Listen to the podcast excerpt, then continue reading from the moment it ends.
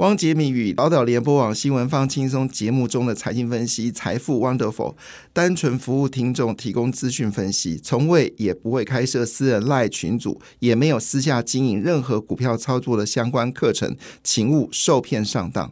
大家好，我是汪杰明。你现在收听的是 Wonderful 财富 Wonderful，麻烦你一定要订阅哦，并且打开小铃铛，叮当叮当，绝对让大家啊吸收最新的国际情势以及台股的发展，在理财投资上面也有杰明最新的知识跟观点哦。那因为今天是八月底，所以 MACI 的计条呢，在今天的盘后就会生效了啊。盘后生效，盘后生效，那这个数字可能在尾盘就会造成很大的一个变动。主要原因是因为现在的基金大部分都是 ETF 指数型基金，那指数基金呢，基本上就跟着它的指数来做变动，所以 MACI 呢今天会做调整啊。那 每一年的二月、五月、八八月、十一月都是呃调整的结果。那其中二月跟八月是季度审查，五月跟十一月是半年度的审查。那在八月十一号上午五点，哈会。这个公布第三季的这个微调之后呢，在九月一号就会开盘生效。那也就是今天的尾盘呢，会有比较大的一个变动哈。那这个部分呢，就是你可能要对于你的个股，好，是不是有 MACI 的个股的部分呢，在尾盘会有剧烈的变动哈。这个是这个来自证交所的一个警示。好，今天台股尾盘会有很大的变动。昨天其实就已经有开低的一个状况。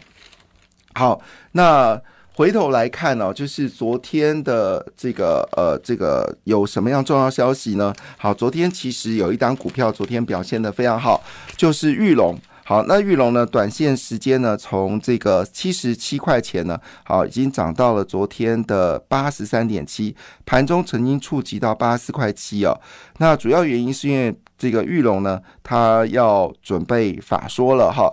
那这个法说里面，当然主要是有两个议题，一个就是玉龙城什么时候来开幕，另外就是纳智捷最新的进度。那当然，他旗下的玉日车的 X Trail 油电修旅车呢，已经开始开卖了。那么市场。都有很好的消息，加上玉龙呢，现在是呃七十周年，所以呢，很希望能够有好的消息。当然，最重要的事情是呃这个二点五辆万辆的纳智捷 N Seven，好，到底什么时候正式交车？好，那么据了解呢，今年的目标还是希望在年底啊，哈。不过整个整体大量交车呢，应该是落在明年第一季，所以呢，这部分在题材上面可能还没有那么的明显。但玉龙这几年是呃，将要进入到好年是对的。可是玉龙跟中华，你要我我选哪个？我可能选中华，因为中华的 MG 实在卖太好了。好，这是在昨天呢，这个有关汽车的类股哦，呃。其实我叫讲这新闻是要讲那个杨琴啦，就是卖早餐的那个卖味灯的背后的老板哈，他准备要做火锅哈。杨琴的股票其实还不错了，好，好。那昨天呢，我刚才讲了，美光昨天大涨哦，是因为主要记忆体跟这个 n a f r a s h 呢价格已经确定，明年是的春天会非常。非常好，那这个经过了一年的修正啊，记忆体真的是百感交集哈。那前阵还传出来，SK 海力士跟三星啊握有超过一兆元以上的这个库存啊。这个消息完之后呢，有趣的事情，这个坏消息完之后呢，反而迎接来是记忆体股票逢低上涨哈。所以坏消息、好消息其实有时候很难说，有时候你听到的坏消息反而是主底的讯号，有时候你听到好消息。却是高点反转的讯号，就有时候很难讲。好，但是确定一件事就是。呃，在一个半月前公布了，就是突然公布了三星跟海力士说啊，它的库存呢，呃，是超过一兆元的时候呢，那个时候是记忆体的底部啊。从现在算起呢，大家都有一定的涨幅。那昨天呢，表现最好的就是微刚了，因为记忆体价格如果是上涨趋势的话，那对于通路来商来说当然是利多，因为它买的比较便宜嘛。在上涨的过程当中，这些记忆体的模组厂商是大利多，但是。是价格在跌的过程当中，则是利空，因为你买的比较贵，卖的比较便宜，所以这消息呢，一口气就激励了威刚、实权、好平安、宇瞻，好，这都是属于下游的这个模组厂商或者是呃批发商啊。其中以微刚的股价涨幅最多，那么上涨了七点九九个百分点。那昨天是旺宏传出了好消息嘛？它背后原因是因为呃，英特尔要出新的就是伺服器，那据了解呢，会用到旺宏的记忆体，所以昨天旺宏口爆，昨天旺宏股价爆量上涨哈。那另外部分呢，在整个记忆体的股票里面呢，股价最高的当然就是群联，好，昨天收在四百零八元，好，涨了五点二九个百分点。然后最近五五天呢，法人买张买的超的张数呢，只是高达三千一百四十四张。好，那另外部分呢？第二贵的是乙鼎，好，乙鼎也是特殊记忆体模组，哈，那它的股价是两百七十一元，昨天呢一口气暴涨了六点六九个百分点，不过近五日的。法人是属于卖超的格局。好，那其中呢，三大法人买最多是旺宏。那么最近这五天呢，一口气买超了两万四千零九十九张。那昨天呢，涨幅是七点四二个百分点。那如果你真的要选股的话，理论上应该跟我刚才讲的股价高低没有关系啦，还是以模组厂商为主，可能比较重要。而模组厂商呢，就是威刚、好乙鼎、实权、宇瞻，好，这个才是平安。好，这个才是比较对的方向。那这几个股票里面呢，最便宜的就是平安，三十四块四五。那最贵的，就是威刚啊，八十三块八。好，那这部分就是各位就是如果要做的话，当然随时以五日均线作为操作的一个方向。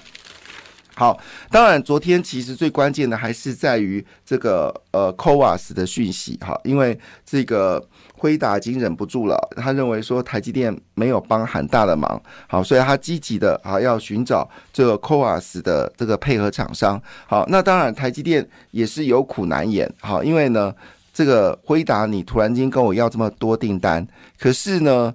其实我已经既有的客户就已经有下单了，我不可能对既有的客户说啊，因为辉达是我的好朋友，是哥们，好，所以呢就做一个决定啊，把你的单先延后。比如说他就不敢去延后苹果的订单了，那所以呢辉达就在怨恨，他现在满手订单却卡在。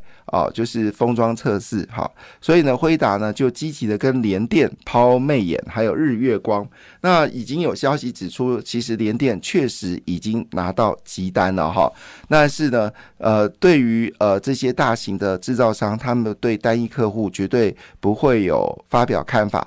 但不发表看法，为什么讯息会露出来呢？好，某种程度也是告诉你，最近联电的股价上涨有理哦。昨天系统呢表现的很有趣，一开盘是跌的。尾盘拉高，所以在三十四、三十五块呢，可能会有一个增征战。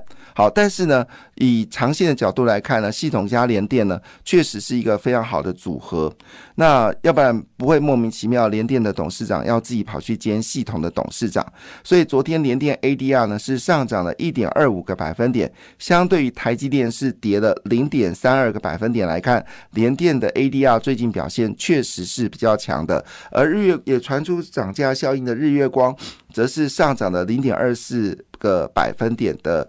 ADR，好，那这个是在《经经济日报》今天的头版，好，就是因为先进封装的供应不供应呃供不应求，所以辉达呢不惜加价寻求替代方案，意思说，就便是辉达再付更多的钱给台积电，台积电也不能背弃好既有客户的承诺，把产能多一点转给辉达，这让辉达呢就是，但是你扣除了台湾。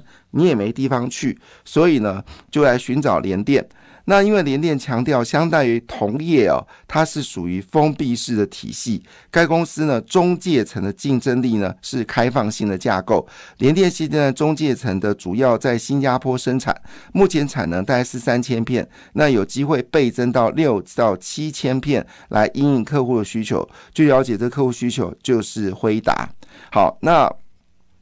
这个情况下呢，使得辉达跟呃，使得联电跟日月光呢，虽然他们并没有评论价格，但似乎呢有暗示，好，确实新加坡已经接到订单了，哈，呃，因为我们知道联电在新加坡有封装测试的工厂，好，那当然这里面也有包括像金源电啊，好，联电、日月光，好，全都还有包括的上游，好，上游的华丽。好，这个都是属于 CoWAS 的一个联盟啊。那最近的股价应该是一个稳定往上的趋势。